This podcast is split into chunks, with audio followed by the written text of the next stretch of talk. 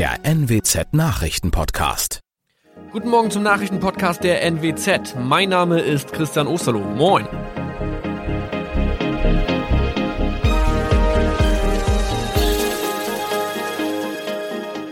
Und das sind unsere regionalen Nachrichten am Morgen. Die Grünen wollen Moorstraße in Oldenburg umbenennen. Viereinhalb Jahre Gefängnis für Falschgoldhandel. Und Landkreis Kloppenburg meldet ersten Omikron-Fall.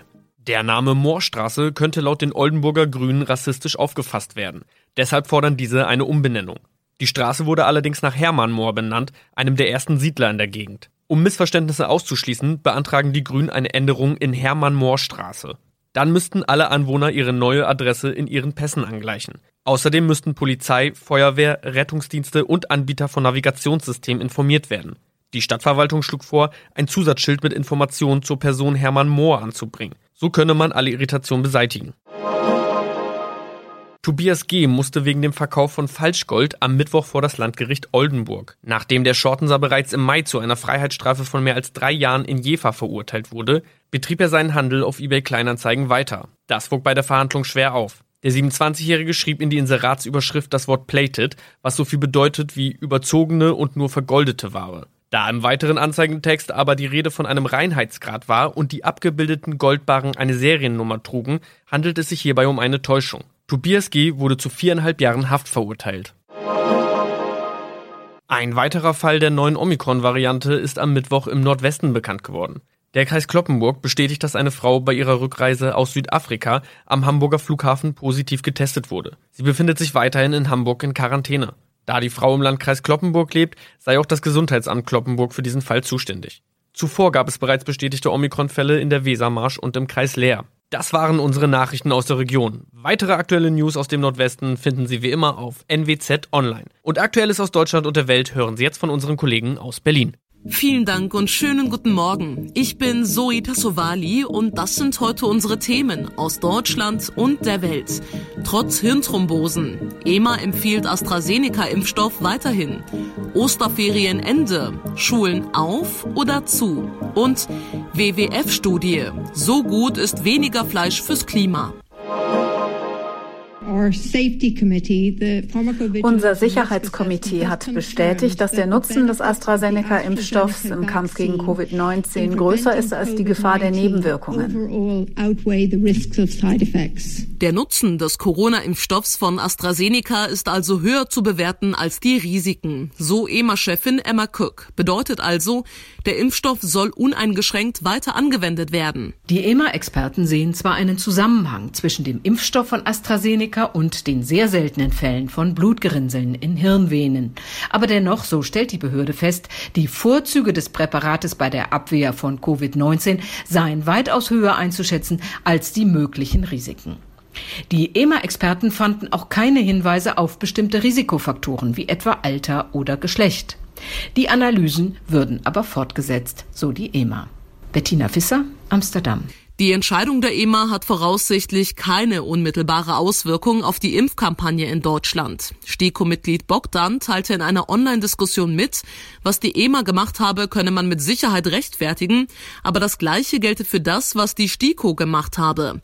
Die Kommission empfiehlt den Impfstoff aktuell erst ab 60 Jahren, nachdem vor allem bei jüngeren Frauen Fälle von Hirnthrombosen aufgetreten waren. Dabei bleibt es jetzt offenbar auch.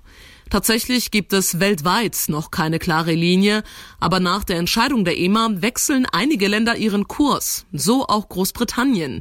Das Mittel soll dort ab sofort nur noch Erwachsenen über 30 verabreicht werden. Sind die Berichte über seltene Fälle von Blutgerinnseln, die nach Impfungen mit dem Mittel von AstraZeneca aufgetreten sind. Nach 18 Millionen Impfungen mit dem Präparat traten laut der britischen Arzneimittelbehörde 79 solcher Fälle auf. 19 davon verliefen tödlich. Die meisten dieser Fälle betrafen junge Menschen. Zwar konnte bislang kein direkter Zusammenhang zwischen den Vorfällen und dem Impfstoff nachgewiesen werden, da junge Menschen aber ein geringeres Risiko haben, an einer Covid-19-Erkrankung zu sterben, habe man nun diese Entscheidung getroffen, hieß es. Wer bereits eine erste Dosis AstraZeneca AstraZeneca erhalten hat, soll allerdings wie geplant auch die zweite bekommen. Aus London Philipp Detlefs. Auch Italien ändert seinen Kurs. Der AstraZeneca-Impfstoff wird nur noch Menschen über 60 empfohlen, so wie hier in Deutschland. Der Präsident des obersten Gesundheitsinstituts, Locatelli, meint aber auch, dass der Impfstoff weiter als ein sehr gutes Mittel eingestuft wird. Das mit dem Impfen bei uns in Deutschland klappt im Vergleich zu anderen Ländern noch nicht ganz so gut. Darüber reden wir ja schon seit Wochen. Aktuell haben 13 Prozent der Menschen mindestens eine Erstimpfung erhalten. 5,6 Prozent sind vollgeimpft. Unter anderem in den USA sieht es dagegen deutlich besser aus. Präsident Joe Biden spricht von unglaublichen Fortschritten. Schon ab dem 19. April sollen alle Erwachsenen einen Impftermin vereinbaren können. Im ehemaligen Corona-Hotspot New York ist das jetzt schon der Fall. Kollege Benno Schwinghammer, du lebst ja in New York. Die Metropole galt ja als die Stadt, die niemals schläft. Dann kam Corona. Jetzt geht es aber wohl wieder rasant bergauf. Wie empfindest du die Stimmung? Ist New York inzwischen wieder erwacht? Es liegt auf jeden Fall etwas in der Luft hier in New York City. Jeden Tag schreiben mir mehr Freunde, dass sie jetzt geimpft sind. Und es werden jetzt auch wieder mehr Pläne gemacht für Treffen und für Reisen, ähm, um in Bars zu gehen oder in Restaurants. Viele New Yorker sind aber weiterhin immer noch vorsichtig, gerade wenn es darum geht, sich mit mehreren Haushalten auf einmal zu Hause zu treffen oder auch im Innenbereich von Restaurants zu sitzen. Gleichzeitig kommt hier aber auch der Frühling und die Outdoor-Terrassen der Restaurants sind voll. Das Impfen geht ja in Riesenschritten voran. Wie läuft es bei euch? Warum klappt das so gut? Ja, in den USA läuft die Impfkampagne ja um ein Vielfaches schneller als in der EU. Das liegt daran, dass die Vereinigten Staaten zunächst einmal bei der Impfstoffbeschaffung ihre ganze Macht ausgespielt hatten. Also schon in der Erprobungsphase wurden ja extrem lukrative Verträge mit Anbietern ausgehandelt, sodass für Nachschub jetzt gesorgt ist. Da spielten ein paar Milliarden mehr oder weniger keine Rolle. Und dazu kommt natürlich auch, dass die Stoffe schneller zugelassen wurden als in der EU.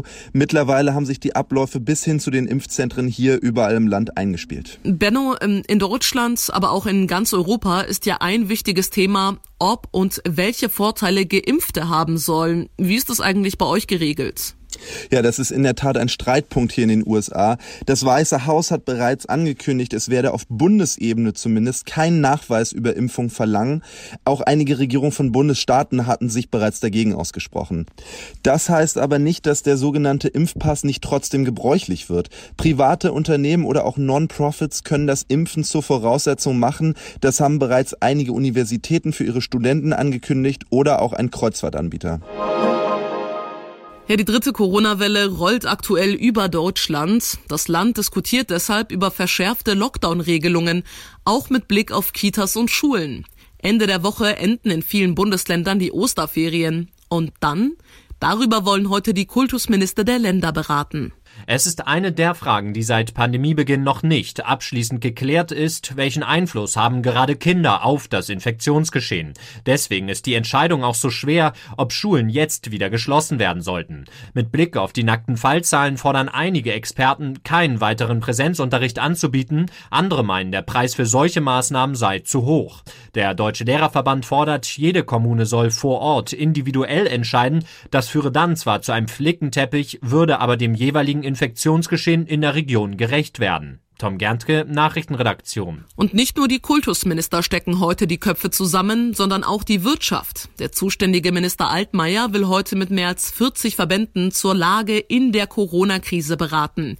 Schwerpunkte der Videoschalte dürften ebenfalls die Debatte um einen harten Lockdown sein, aber auch die Ausweitung von Tests in Firmen. Das Hin und Her bei den Corona-Maßnahmen sorgt bei der Wirtschaft für Unmut. Sie will eine klare Perspektive. Auch die an einigen Stellen immer noch stockenden Hilfszahlungen dürfen heute zur Sprache kommen. Bei den Corona-Hilfen werden auch weitere Nachbesserungen gefordert. Zum Thema Corona-Testpflicht in Unternehmen sagt die Wirtschaft, es geht auch ohne. In einem Bericht an die Kanzlerin haben die Spitzenverbände der Wirtschaft geschrieben, dass schon über 80 Prozent der Unternehmen ihren Beschäftigten Corona-Tests anbieten oder bei den letzten Vorbereitungen sind. Viele Unternehmen beklagen allerdings Schwierigkeiten bei der Beschaffung der Tests. Manja Borchert, Berlin.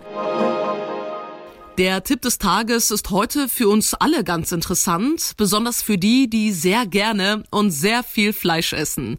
Wir hören immer wieder folgenden Satz. Weniger Fleisch essen soll gut für die Umwelt und das Klima sein.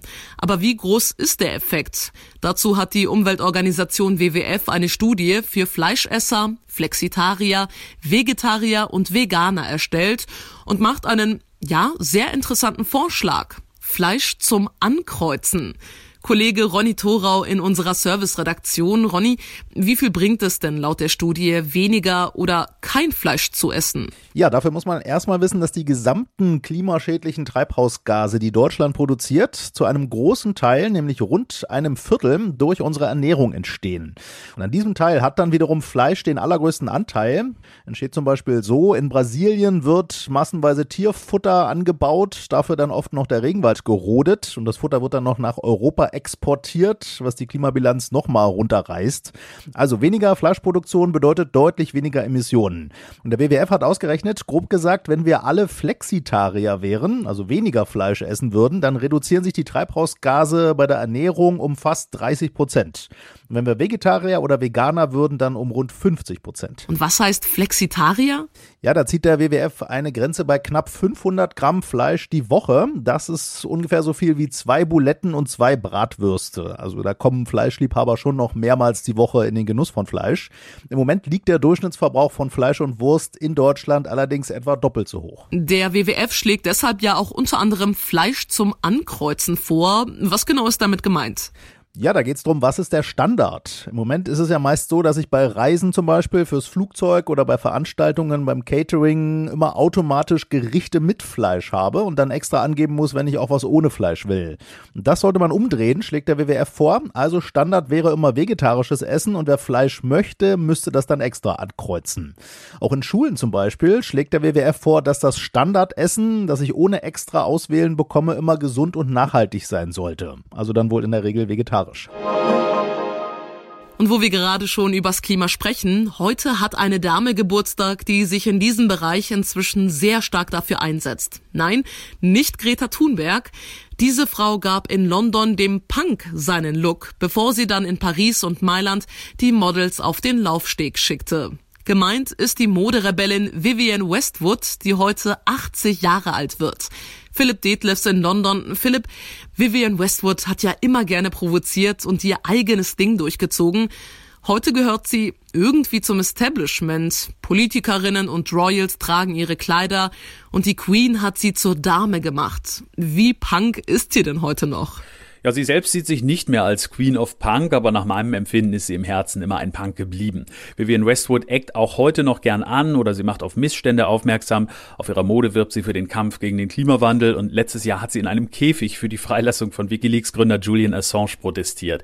Sie wirkt dabei zugegeben manchmal ein bisschen schrullig. Zum Beispiel sagt sie, sie sei die einzige Person auf der Welt mit einem Plan gegen den Klimawandel, ohne allerdings zu sagen, wie dieser Plan aussieht. Aber Vivienne Westwood meint es total ernst und sie schreckt auch nicht davor zurück, zurück, in ihrem Modekonzern Dinge zu ändern, wenn es dem großen Ganzen dient. Also nach wie vor unerschrocken, unangepasst und unberechenbar. Happy Birthday an die Mutter des Punk, Vivian Westwood. Und das war's auch schon von mir für heute. Ich bin Zoe Tassovali und wünsche Ihnen einen entspannten Tag. Tschüss und bis morgen.